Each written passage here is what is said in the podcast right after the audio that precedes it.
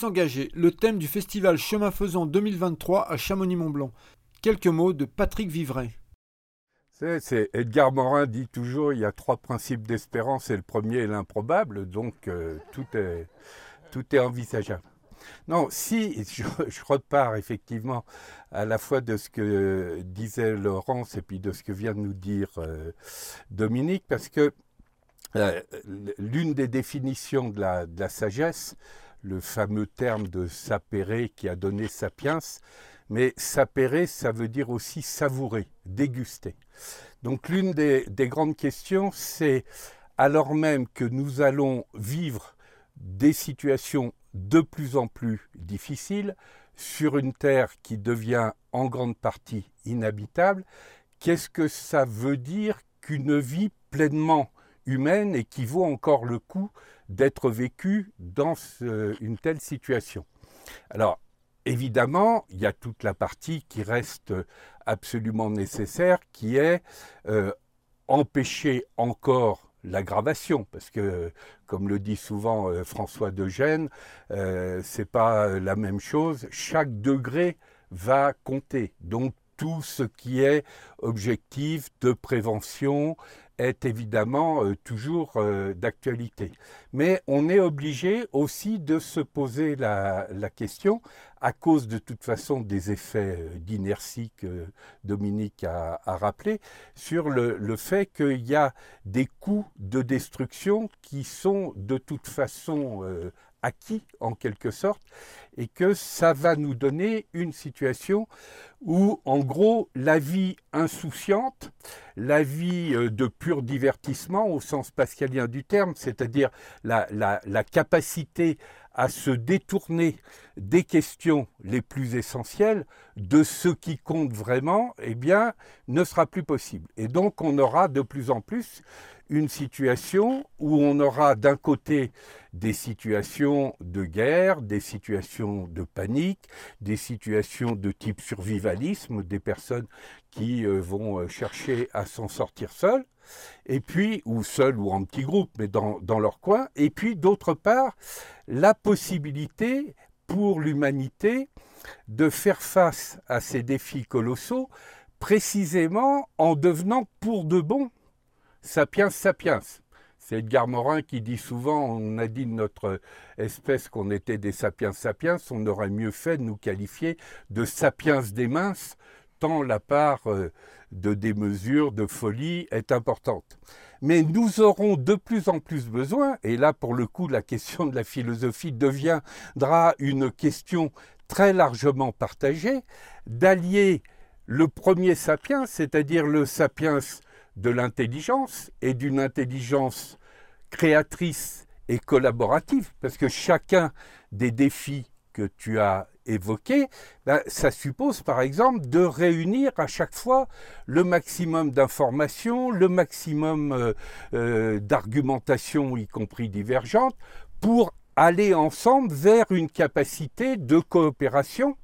qui, dans certains cas, va être une coopération pour au moins le moindre mal, toute la question du mal qu'évoque euh, Laurence, dans un certain nombre de situations, pour aller peut-être vers des éléments positifs que l'humanité n'a jamais véritablement explorés, parce qu'elle vivait en quelque sorte dans une espèce de luxe qui lui permettait de ne pas se poser des questions essentielles. Donc ça, c'est la question du sapiens de l'intelligence, et on comprend bien qu'il faut que cette intelligence soit créatrice et coopérative. Parce que si c'est de l'intelligence destructrice, on en connaît déjà les effets, elle est mise au service de la guerre. Et puis le deuxième sapiens, c'est le sapiens de la sagesse, mais justement à entendre comme euh, sapéré, comme saveur, comme dégustation de la vie, donc une sagesse du bien vivre. C'est pas une sagesse ascétique, une sagesse puritaine, etc. C'est une sagesse qui pense qu'on ne peut pleinement affronter les défis qui sont devant nous que par, une qualité de buen vivir, de bien vivre supérieure. Et là, ça veut dire venir attaquer à côté des trois risques majeurs que euh, Dominique a rappelés sur un plan euh, physique ou biologique, ce qu'on peut qualifier comme étant un autre dérèglement climatique et que au moment du 70e anniversaire de la Déclaration universelle des droits humains, plusieurs euh, mouvements de citoyenneté et d'ONG internationales avaient appelé l'autre dérèglement qui était celui de la glaciation émotionnelle. Pourquoi cet autre dérèglement est aussi important, c'est que tous les problèmes fondamentaux que nous avons devant nous peuvent être traités à condition d'avoir une humanité qui développe cette intelligence créatrice et coopérative et une humanité qui développe un art de vivre supérieur. Donc en gros une humanité plus humaine, une humanité non pas évidemment inhumaine, mais pas non plus post-humaine, une humanité très humaine, pourrait-on dire. Or, ça, la difficulté principale, c'est que si nous avons, ce qui est aujourd'hui l'un des problèmes majeurs, une formidable montée des logiques d'intolérance, des logiques de haine, donc cette glaciation émotionnelle, ce que William Reich dans les années 30 avait appelé la peste émotionnelle, ce que Cynthia Fleury reprend dans son livre Sigil la mer, etc. Si on est dans cette régression émotionnelle, alors à ce moment-là, on ajoute à tous les défis colossaux que Dominique nous a rappelés, le bon vieux défi que connaît l'humanité, qui est celui de la guerre de tous contre tous, mais sans qu'il y ait la moindre possibilité de plan B du côté de la nature. Et donc, la façon dont on crée les conditions d'une alternative à cette glaciation émotionnelle, qui va aussi très vite et qui va au moins aussi vite que euh, les effets que Dominique a rappelés euh, tout à l'heure, devient un enjeu absolument majeur. Et là, ça veut dire que les questions Qu'est-ce qui, malgré nos divergences, est capable de faire que, entre nous, nous ne rentrons pas dans des logiques de guerre, dans des logiques d'éradication d'autrui. C'est aussi le débat justement sur la violence, mais la violence au sens précis du terme, c'est-à-dire la violence qui veut éliminer l'autre, et en général de commencer par l'éliminer sur le plan physique ou de le néantiser sur le plan psychique, il nous faut à tout prix éviter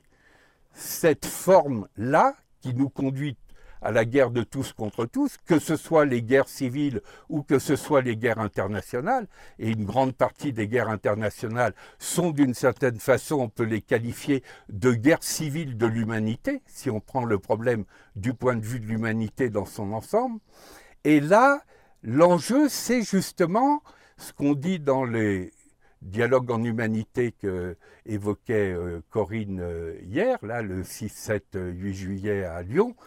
comment on transforme de la logique de guerre et de violence en logique de conflit? Parce qu'il ne s'agit pas du tout de nier l'importance des conflits, l'importance des divergences qui sont extrêmement profondes, qui traversent les êtres humains. Mais l'art qui consiste justement à construire du conflit comme alternative à la guerre, et à l'intérieur même de ce qu'on peut appeler une grande alliance des forces de vie qui heureusement potentiellement existe, mais qui est aussi traversée par des divergences très importantes. Là, ce n'est pas simplement du conflit, c'est ce qu'on appelle par exemple de la construction de désaccords. Par exemple, on a bien vu entre nous que malgré le fait que nous soyons certainement très largement d'accord sur l'essentiel, il y avait des vraies divergences qui pouvaient nous traverser, et plutôt que de laisser ces divergences sous le, tapis, faire en sorte que on les construise, c'est-à-dire qu'on distingue ce qui fait vraiment débat de ce qui est malentendu, soupçon, procès d'intention, c'est un art qui fait partie de la nouvelle forme d'intelligence et de la nouvelle forme de sagesse qu'il nous faut mettre en œuvre. Alors ça, effectivement, je prends juste une goutte de jaja, c'est cette progression vers une qualité supérieure d'humanité, et quand je dis qualité supérieure d'humanité, vous avez bien remarqué que à aucun moment je parle ni d'homme ou d'humanité augmentée, ni de surhomme ou de surhumain, etc. C'est-à-dire la caractéristique de ce que j'évoque sous le terme de métamorphose très humaine, et je vais redire juste un mot en conclusion sur cette approche en termes de métamorphose, c'est effectivement de lutter à la fois contre tout ce qui est de l'ordre de l'inhumanité, et là pour le coup c'est un vieux combat dans l'histoire de l'humanité, mais qui est un combat à redoubler, parce que justement dans les défis qu'évoquait Dominique, l'un des risques, c'est la guerre de tous contre tous et par conséquent des régressions inhumaines. Donc ça, c'est évidemment une alternative à l'inhumanité, mais c'est aussi une alternative à la post-humanité. C'est-à-dire toutes les représentations qui sont véhiculées par des courants tels que le transhumanisme, qui fondamentalement désespèrent de l'humanité et ont comme projet,